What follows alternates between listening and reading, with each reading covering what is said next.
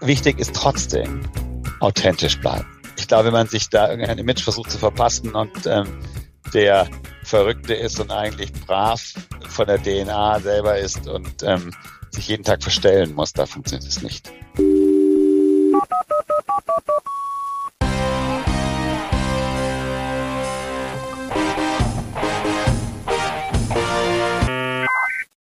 Worauf achten Investoren, bevor sie in ein Startup investieren? Eine gute Frage, oder? Oder anders gefragt, was müssen eigentlich Startups unternehmen, um Investoren richtig zu gefallen? Ebenfalls eine gute Frage, oder?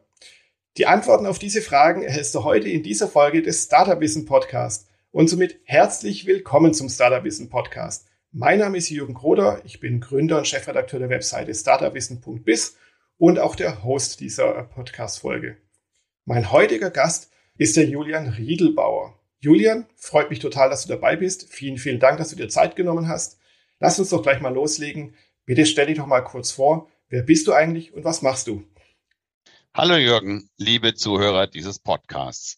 Ähm, ich bin Julian Riedelbauer. Ich leite das Dachbüro, also Deutschland, Österreich, Schweiz äh, von GP Bullhound.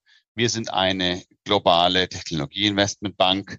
Ähm, wir beraten Startups und Digital Companies bei Wachstumsfinanzierungsrunden und bei Exits. Und wir haben einen zweiten Geschäftsbereich, einen direkten Investmentfonds, der mittlerweile aus dem fünften Fonds heraus investiert. Der Fonds hat 300 Millionen Euro und wir tätigen und meine Kollegen tätigen Investments in Startups. Ich selber bin 47 Jahre alt, habe zwei Töchter, die diesen Winter zwei und vier Jahre alt werden ähm, und bin schon seit neun Jahren bei GP Poland. Lass uns doch mal gleich einsteigen ins Thema. Startups haben ja oft das Problem, dass sie nicht genügend Geld haben und deswegen suchen sie in der Regel dann Investoren aus verschiedenen Richtungen, Business Angels, VC-Geld und so weiter und so fort. Da gibt es ja viele Möglichkeiten. Und jedes Startup fragt sich, wie komme ich denn eigentlich an Investoren? Kannst du mal so ganz grob sagen, wie ihr normalerweise oder deine Kollegen äh, vorgehen, um äh, ein Startup zu finden oder äh, mit ihm in Kontakt zu treten? Das hängt natürlich sehr stark von der Phase des jeweiligen Startups ab. Das heißt, in einer sehr frühen Phase, wo man noch nicht bekannt ist, sollte man versuchen, entweder über persönliche Kontakte oder durchaus auch vielleicht von hochkarätigen Startup-Wettbewerben, wie zum Beispiel so LMU oder ähm, TUM in München, gibt es ja auch teilweise Startup-Pitches oder eben aus Uni-Ausgründungen, die sehr stark wahrgenommen werden, Bekanntheitsgrad zu erreichen. Andere Varianten ist natürlich schon ein bisschen Pressearbeit zu machen und in der Community bekannt zu werden. Vielleicht kennt man jemanden, der Investoren kennt oder man hat andere Tech-Unternehmer, die einen weiterempfehlen können. Das Allerbeste ist immer natürlich über eine Empfehlung an den Investor zu kommen. Das heißt, man kennt einen anderen Unternehmer, der, der ist von der Idee überzeugt, vielleicht hat er auch schon investiert als Business Angel und der macht dann das Intro. Ein Investor hat immer die höchste Kredibilität, ähm, wenn er ein Intro bekommt zu der Firma, die Geld sucht. Natürlich gibt es auch viele andere Wege. Okay. Das sind ja schon mal drei Wege. Du sagst es PR, äh, Pitches mitzumachen, also Veranstaltungen, einen Investor zu haben oder einen äh, Kontakt zu haben, der eben dann einen Kontakt zum Investor aufbaut. Das ist ja alles schon mit ziemlich Arbeit und vielen Hindernissen verbunden. Viele Startups versuchen ja deswegen so eine, ich nenne es mal Abkürzung zu nehmen, indem sie einfach ein Pitch-Deck entwerfen, eine Präsentation entwerfen und die direkt eben an Investoren schicken. Welche Chancen haben die denn mit so einer aktiven oder abgekürzten äh, Vorgehensweise? Die Investoren schauen sich diese Pitches auch an. Aber das ist natürlich dann die Situation, dass man einer von vielen ist. Das heißt, ein bekannter Investor, ähm, den man sagen wir mal, erreichen kann, der namhaft ist, der bekommt wahrscheinlich 20, 50 Pitch Decks pro Woche. Das heißt, man ist dann einer unter vielen. Man kann trotzdem rausstechen und man kann auch darüber Geld bekommen. Besser ist natürlich, den Investor anders kennenzulernen. Eine andere Variante ist auch zu Veranstaltungen zu gehen. Das ist natürlich jetzt momentan in der Covid-Phase sehr schwierig möglich.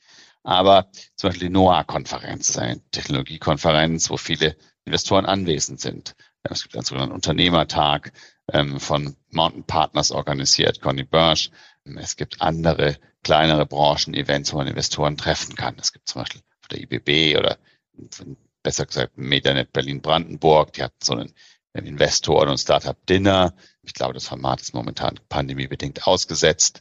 Ähm, dann gibt es natürlich auch die ähm, deutsche Startup, der Deutsche Startup-Verband, ähm, German Startup Association, die auch immer mal wieder Investoren, Unternehmer Plattformen bieten, sich zu treffen. Und man sollte die verschiedensten Varianten nutzen, um hier auch einen persönlichen Draht aufzubauen. Ich hoffe, das kommt im Frühjahr wieder. Ähm, und die Pandemie ermöglicht es ähm, trotzdem, diese persönlichen Kontakte zu suchen. Das ist ähm, natürlich im Moment jetzt über den Winter schwieriger.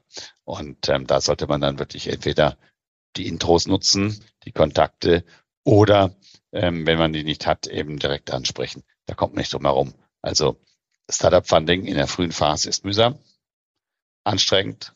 Wenn man später bekannt ist, dreht sich das rum. Also namhafte Startups, von denen bekannt ist, dass sie schnell wachsen, dass sie ein gutes Produkt haben, dass sie eine gute Traktion haben und gute Unit Economics, die raisen mittlerweile sehr einfach Geld. Okay. Genauso Gründerteams, die vielleicht zum zweiten Mal gründen, die bekannt sind, die haben auch erstaunlich große Finanzierungsrunden in frühen Phasen, die sie realisieren, weil die Investoren, sagen wir mal, die Gründer schon kennen oder verstanden haben, die haben schon einmal ein Unternehmen erfolgreich aufgebaut und verkauft, dann finanziere ich das nächste Unternehmen. Mhm. Ja, du zeigst sehr, sehr schön, dass eben diese naive Vorstellung von manchen äh, Gründern und Startups, nämlich, dass sie sagen, hey Chaka, wir haben das geilste Produkt der Welt, das ist total innovativ, disruptiv, da haben alle drauf gewartet. Ich will das sofort loskriegen, weil das haben ja quasi alle darauf gewartet. Deswegen schreibe ich jetzt einfach mal Investor ab, äh, an oder ein paar Investoren an und dann läuft das alles. So läuft das da draußen nicht, sondern wie du es ja schon beschreibst, es ist ein sehr mühseliger Weg. Man muss ja dann doch sehr viel durch die Gegend tingeln, sage ich mal, lokale Veranstaltungen, überregionale Veranstaltungen besuchen. Vielleicht, wenn man ein Startup in, in Mainz ist, sollte man vielleicht trotzdem nach Berlin fahren, solchen Veranstaltungen. Also man ist ja auch so wie so ein, ja, man tingelt durch die Gegend und klingelt an ganz vielen Schildern. So beschreibst du es in der ersten Phase. Habe ich richtig verstanden, oder? Absolut, das ist richtig. Also man muss hier wirklich die Leute überzeugen und muss die Investoren finden, die wirklich an das Team und das Produkt glauben. Weil es gibt kaum Investoren, die nur in ein tolles Produkt, aber aus ihrer Sicht schlechtes Team investieren. Umgekehrt, tolles Team mit einem schlechten Produkt findet auch kein Investor. Und man muss wirklich den Investor finden, der einem gefällt. Also ich stelle das immer so ein bisschen dar, auch manchmal ein bisschen flapsig. Ein junger Typ, 18, noch nicht besonders ähm, erfahren im Umgang mit Frauen und Dating, kommt in, die, kommt in einen Club oder Bar. Der wird auch nicht die erste Frau ähm, die er anspricht, sozusagen ähm, küssen oder das wird seine neue Freundin, sondern er muss auch wirklich viele Mädels kennenlernen, sprechen, lernen, wie geht er eigentlich mit den Frauen um, wie kann er eigentlich sozusagen hier irgendwie in so ein Dating-Modus ähm, kommen und wie kann man eine Frau für sich begeistern. Und ganz ehrlich, das dauert einfach auf der einen Seite. Zum anderen ist auch jetzt ein, auch ein attraktiver Mann, gefällt nicht jeder Frau. Also insofern, man muss auch den richtigen Match finden. Und das ist bei Investoren auch so. Ähm, ich kenne viele Gründer, die auch später sehr erfolgreich waren, bei denen viele Investoren abgesagt haben und natürlich sich später geärgert haben, aber sie haben einfach nicht geglaubt an das Team, an das Geschäftsmodell, an das Produkt und haben abgesagt. Und das kann man auch durchaus in, bei amerikanischen Venture Capital Investoren lesen. Da gibt es auch sogenannte Negativlisten, was wir alles abgesagt haben. Und da haben die besten Investoren der Welt WhatsApp abgesagt oder mhm. Facebook abgesagt oder andere tolle Companies abgesagt. Ähm, ich kenne auch viele Investoren, die zum Beispiel N26 lange Jahre als nicht tragfähiges Modell und schlechte Idee klassifiziert haben. Und N26 hat es eindeutig geschafft. Aber es gab viele deutsche VCs, die sie abgesagt haben. Mhm. Ja, genau, die, die üblichen Stories, die man so oft hört, wo sich dann so mancher Investor in seinen Allerwertesten beißt, dass er eben in WhatsApp oder N26 nicht investiert hat. Du hast ja vorhin schon oder gerade eben sehr schön verglichen eben mit dem Verlieben und natürlich, dass eben auch selbst wenn man vielleicht der tollste Typ ist oder die, die, die tollste Frau ist, Aussehen ist nicht alles oder in dem Sinne das tollste Produkt, das vermeintlich tollste Produkt ist nicht alles, sondern auch das Image drumherum, also auch das Marketing ist sehr wichtig. Du hast mal vorhin kurz angesprochen und gesagt, wie ist denn so der Außenauftritt, PR und so. Kannst du das mal so erklären? Was sollte denn ein Startup alles machen oder, oder schon vorher am besten erledigt haben, bevor es auf einen Investor zugeht? Also ich denke dazu an Stichpunkte wie eben Pressemitteilungen, Webseite, Gastbeiträge oder ähnliches. Je mehr, desto besser, ähm, solange man sich professionell präsentieren kann. Es gibt natürlich auch Startups, die müssen erstmal ein, zwei Jahre das Produkt entwickeln, bevor sie überhaupt loslegen können, weil es eben eine komplexere Technologie ist, dann ist mehr Softwareprogrammierung erfordert und die müssen dann wirklich in ihrem Umfeld, bei Business Angels oder bei sehr leistungsfähigen Investoren, wie zum Beispiel dem Hightech-Gründerfonds, der durchaus auch mal mehr ähm, sagen wir, Risiken eingeht als der klassische Venture Capital oder Early Stage Investor, diese überzeugen. Und insofern ist das auch wieder ein bisschen davon abhängig, wenn das Produkt wirklich ähm, schon vermarktet werden kann und man geht dann erst auf Investorensuche. Das ist natürlich besonders einfach, weil man schon zeigen kann, dass die Kunden es nutzen, dass Kunden dafür zahlen, wie teuer es ist, einen weiteren Kunden zu akquirieren. Aber das geht eben nicht bei jedem Produkt. Es gibt aber auch andere Möglichkeiten, um vielleicht in ganz frühe Phase zu haben. Zum Beispiel so Exist-Förderstipendien von Universitätsabsolventen beziehungsweise jungen ähm, Absolventen, die wenig Berufserfahrung haben oder kurz gearbeitet haben. Die bekommen dann durch so eine ordentliche Zahlung, um die ersten ein, zwei Jahre durchzuhalten, ohne Einnahmen und ohne Investor. Und so können sie wahrscheinlich mit diesem Exist-Förderstipendium zum Beispiel schon das Produkt vorantreiben und die Programmierung und Entwicklung vorantreiben ähm, und müssen erst später auf Investorensuche gehen. Der schwerste Fall ist sicherlich komplexes Produkt, braucht Geld zur Entwicklung bis zur Marktreife. Man hat vielleicht nur irgendeinen ähm, sehr trivialen Prototyp oder nur irgendeine Dummy-Webseite ähm, und noch nicht, noch nicht mal ein MVP mhm. und äh, muss dann Geld einsammeln. Und das ist sicherlich sehr hart, aber es funktioniert. Und auch so sind viele Firmen groß geworden und sind heute namhafte Firmen, die wirklich ganz, ganz, ganz trivial und ähm, schwierig gestartet haben. Was auch geht zum Beispiel, das ist natürlich auch äh, nicht in jedem Bereich möglich, dass man sagt, man hat irgendeinen Geschäftskunden oder einen Enterprise-Kunden, für den man ein Produkt entwickelt, für den man einen Service erbringt und der finanziert indirekt die Produktentwicklung. Also das kennen wir auch immer wieder, dass eben ein Team sagt, okay, die erste Lösung eben spezifisch programmiert für einen Kunden.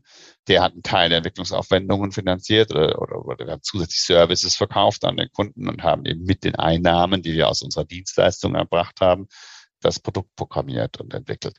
Also insofern, das ist hart am Anfang. Das ist verdammt hart. Ähm, dafür wird man später belohnt. Wenn dann das Unternehmen Traktion hat und Umsatz hat und wächst und ein schönes Wachstum bringt, dann kommen die großen Finanzierungsrunden und dann dreht sich das Blatt dann ist dann plötzlich der bewiesene Erfolgsfall. Und ähm, besonders im heutigen Marktumfeld bekommt man dann täglich oder wöchentlich Anrufe. Das heißt dann eigentlich, man muss ja quasi dann zum Star der Disco werden, um in diesem Sinnbild zu bleiben, vom Verlieben und Disco gehen und so. Und natürlich einen Proof of Concept abliefern. Also, dass eben die Idee, das Konzept, das man hat, nicht nur ein Stück Papier ist, sondern dass man es auch in gewissem Sinne schon umgesetzt hat oder auch weiter umsetzen kann. Du hast ja zum Beispiel das MVP angesprochen. Andere machen so Prototypes oder richtige Prototypen dann eben. Also man muss ja auch dann dem Investor oder dem potenziellen Investor zeigen, dass man schon drauf hat und es umsetzen kann. Weil Ideen kann ja jeder irgendwie haben. Wie ist das dann? Wie kann man sich das vorstellen? Du bist zum Beispiel auf einer Veranstaltung, der Pitch überzeugt dich, die, das Team überzeugt dich vielleicht auch und das Produkt ist auch toll. Wie geht's denn dann normalerweise weiter? Schmeißt ihr dann quasi Google an und recherchiert erstmal noch ein bisschen über das Team? Was ist so im Internet über das Team, über das Produkt zu finden? Oder wie wäre dann der weitere Weg?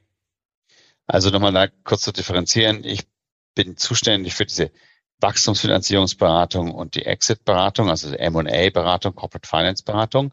Da helfen wir die Firmen, den Firmen weltweit den richtigen Investor oder Käufer zu finden. Ein zweiter Geschäftsbereich ähm, ist der Direct Investment Fonds und meine Kollegen machen das dann wie folgt. Das heißt, die haben zwei tatsächliche Investment Buckets, so nennen die das. Einmal den Growth Equity Late Stage Bucket, das ist sozusagen der Hauptteil des Fonds, also Investment in spätere Phasen. Und es gibt einen Early Stage Bucket. Das sind mehr und mehr Fonds, auch Inside Ventures zum Beispiel macht das so. Die haben dann doch einen Teil des Fonds reserviert für wirklich sehr frühe Investments, wo sie große Wetten eingehen. Und in sehr frühen Phase Geld investieren. Und ähm, damit durchaus auch konkurrieren mit den Frühphaseninvestoren wie Hightech Gründerfonds, Capnamic, Holzbrink Ventures, Cherry Ventures etc. Grandum ist da sehr leistungsfähig, EQT Ventures, DN Capital. Also es gibt wahnsinnig viele Investoren mittlerweile, die auch in sehr frühen Phasen investieren. Und was dann gemacht wird, ist, man schaut sich wirklich an, wie ist das Team, wie ist das Produkt, wie sehen wir den Markt. Also man versucht auch sehr stark den Total Addressable Market zu erfassen. Das heißt, wie groß ist der Gesamtmarkt? Ist es ein Nischenprodukt, das nie wirklich groß werden kann, weil es wirklich nur wenige Nutzer gibt, die dieses Produkt brauchen?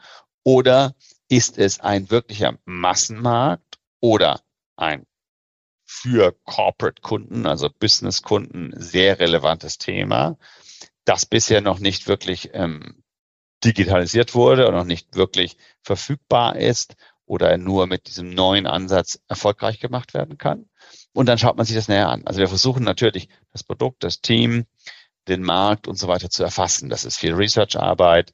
Das ist natürlich, wenn die Firma schon ein bisschen mehr Traktion hat, schauen wir uns an, wie sind die App Store Bewertungen? Wie ist die Google Bewertung? Wie ist die Trustpilot Bewertung? Wie gehen wir weiter vor? Mhm. Ja, du sprichst ein wichtiges Thema an, weil oft ist es ja so, dass ja eben Gründer oder Startups, die dann schon aktiv sind, oft nicht ihren Markt kennen und auch nicht wissen, wo der Markt sich hinentwickelt oder in welche Märkte sie sich hineinentwickeln könnten. Sie auch nicht so genau wissen, wie groß ist der Markt, wie sehen denn die Zielgruppen aus und auch die weiteren potenziellen Zielgruppen. Also sie haben oft so die, ich, na, ich sag mal despektierlich, sie haben die Zahlen nicht, nicht im Griff. Ist das eine Erkenntnis, die ihr auch immer wieder mal so trefft?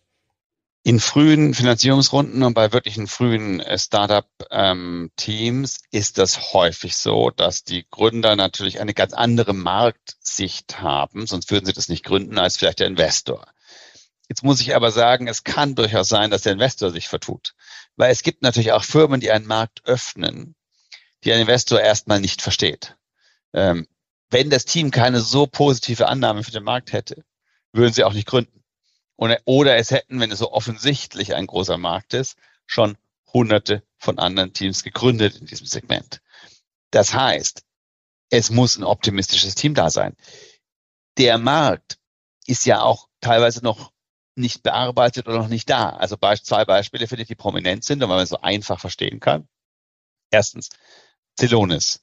Komplexe Enterprise äh, Solution für Prozessmanagement, Prozessmodulierung und Abbildung von und Erfassen von Prozessen im Unternehmen und in dem Fall auch Prozessautomatisierung und automatische Analyse von Prozessen. Das hat Celonis gemacht und Signavio, zwei Anbieter.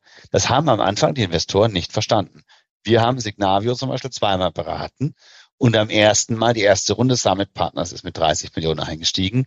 Da gab es ganz viele Investoren, die gesagt haben, das ist ein kleiner Markt, das braucht doch kein Corporate, das hat bisher noch niemand gebraucht. Und wir haben wirklich sehr viele Absagen kassiert und ein paar sehr begeisterte Investoren. Da ist wieder dieses Dating-Beispiel. Also nicht jeder Mann passt zu jeder Frau. Und nicht jede Frau passt zu jedem Mann. Das heißt, der Match muss da sein. Und jetzt vor paar Monaten wurde die Firma für eine Milliarde an SAP verkauft. Celonis ist äh, ein Deckerkorn geworden. Das haben viele Investoren nicht verstanden. Genauso würde ich sagen, Gorillas. Ich selber habe gesagt, ach, Gorillas, viel zu teuer, die Auslieferung der Warenkorb viel zu klein, brauchen wir nicht, auch als Konsumer nicht. Tatsächlich hat Gorillas die Kategorie einfach neu aufgemacht, genauso mit Flink zusammen. Und ich kenne viele Investoren, die nicht dran geglaubt haben und nicht in frühen Phasen investiert haben.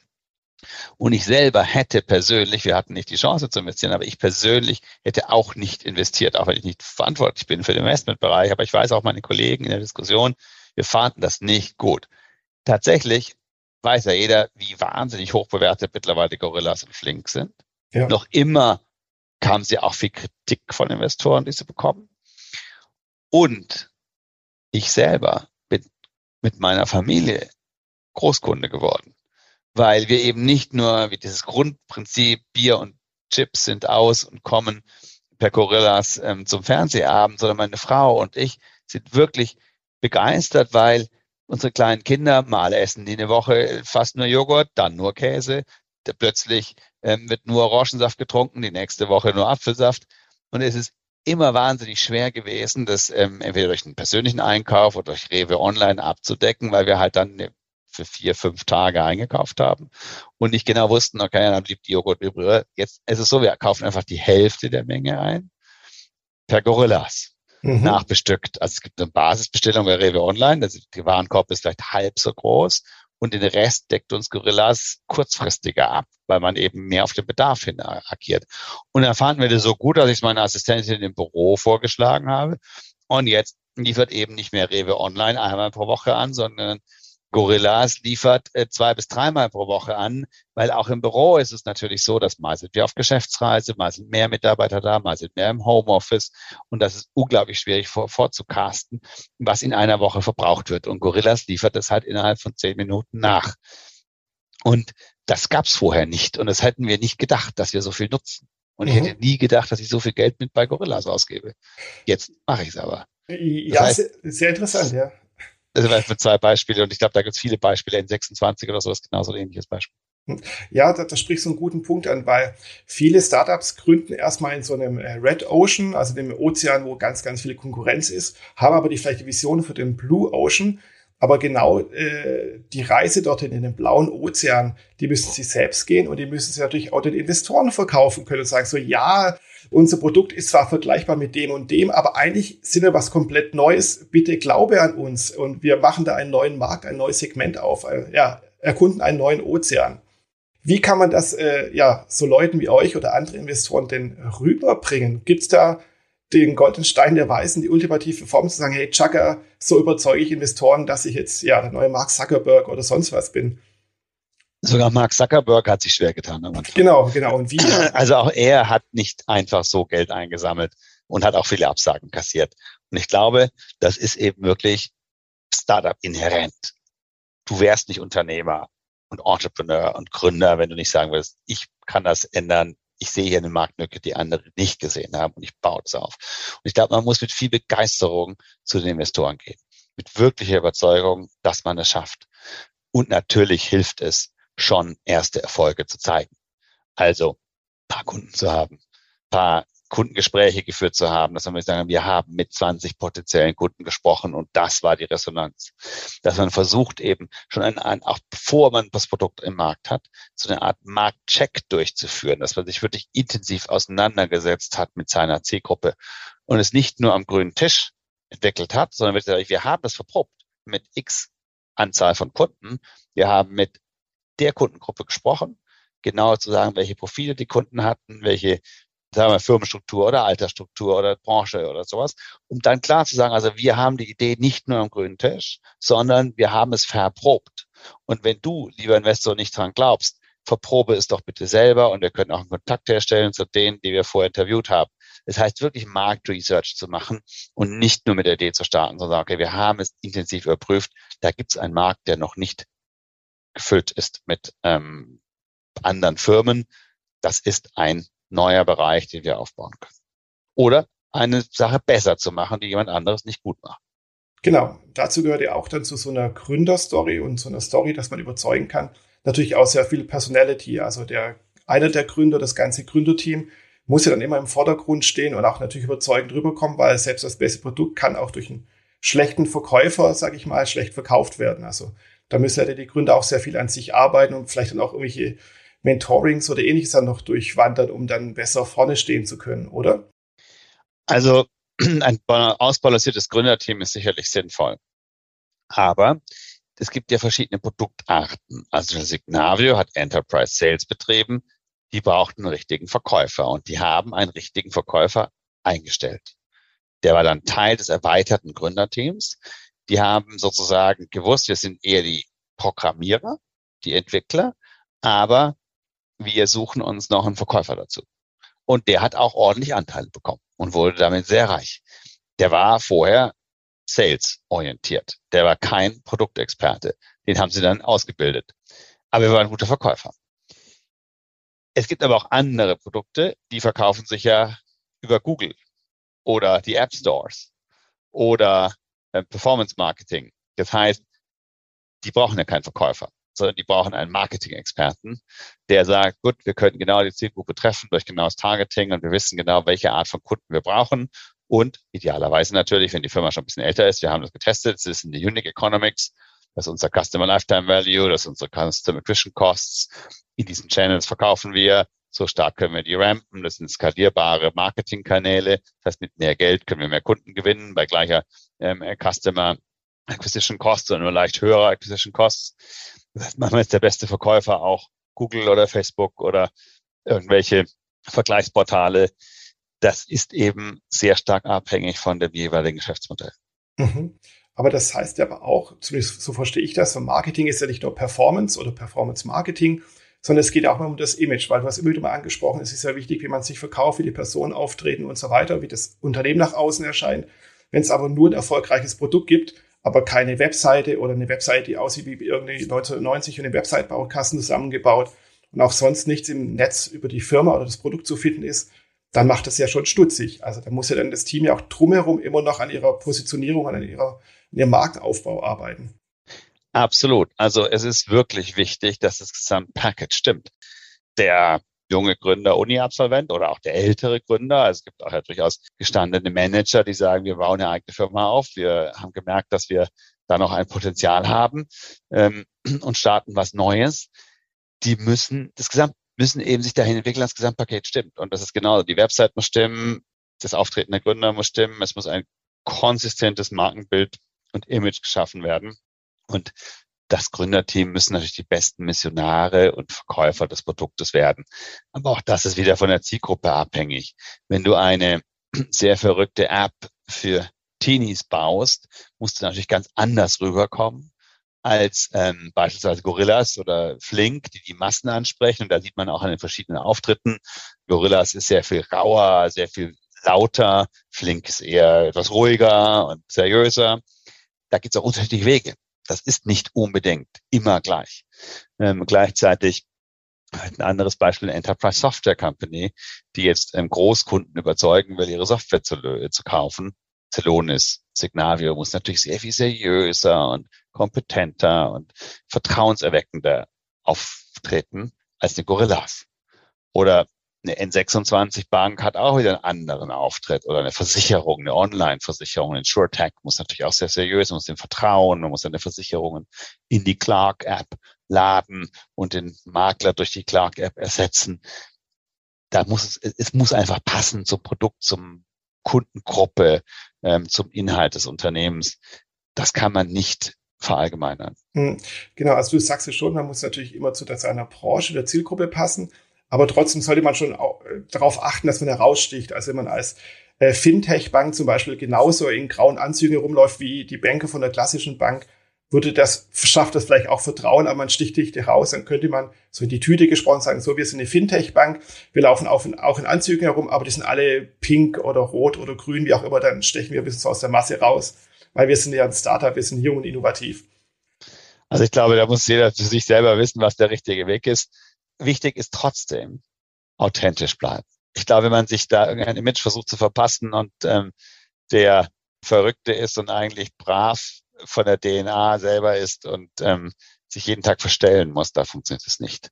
Ich glaube, es ist wichtig, brennt für euer Produkt, seid authentisch, zeigt, was ihr könnt, zeigt, was das Produkt könnt, versucht möglichst früh Kundenreferenzen, Marktreferenzen zu haben, den Markt äh, wirklich detailliert analysiert zu haben, auch mit potenziellen Kunden gesprochen zu haben und Marktforschung betrieben zu haben, bevor es zu Investoren geht.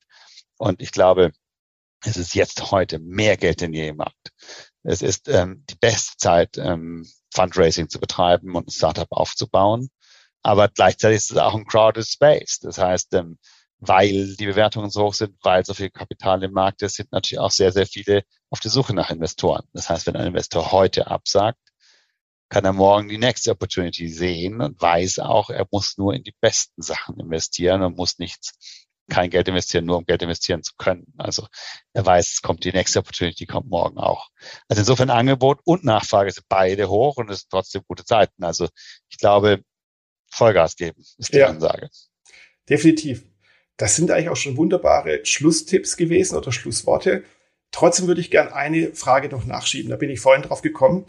Nämlich, ich sag mal so, wenn man an Deutschland denkt und unser Gründergeist hat ja so ein bisschen gelitten in den letzten Jahren, dann ist es ja auch so, wenn man als, als junger Mensch oder als Mittelaltermensch, sage ich mal, ein Unternehmen gründet, muss ja nicht gleich ein Startup sein, ist auch eine Definition, was ist ein Startup.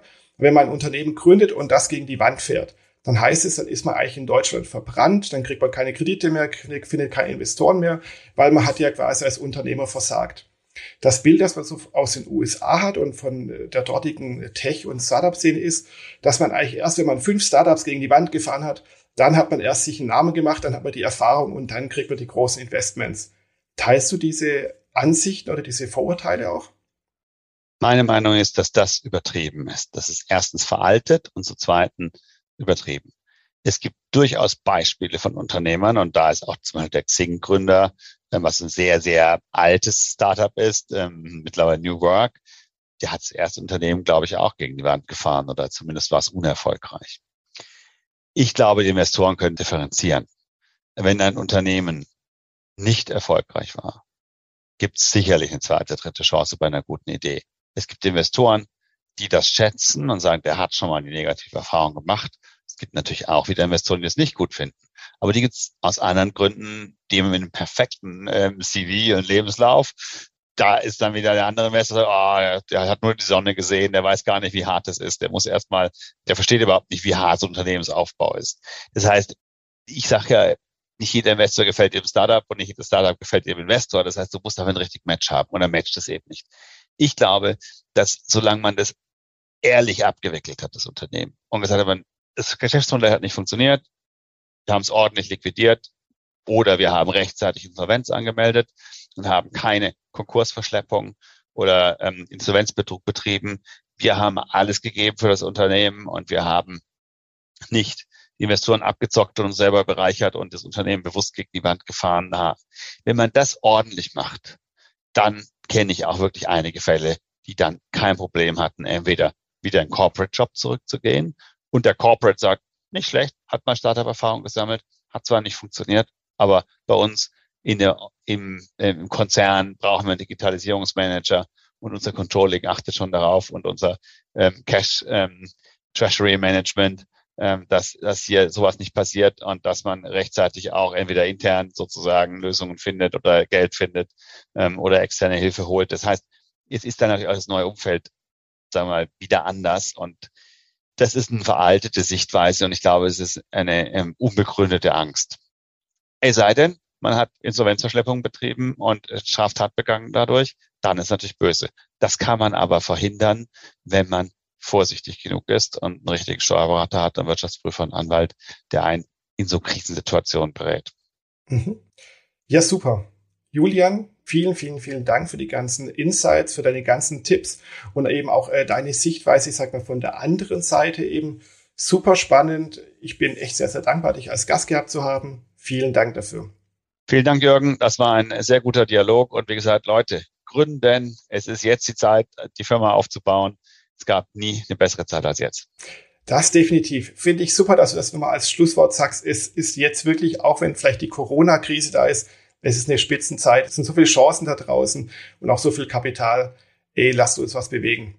In Super. dem Sinne, schönen Dankeschön. Resttag. Bis dann. Tschüss, ciao, ciao.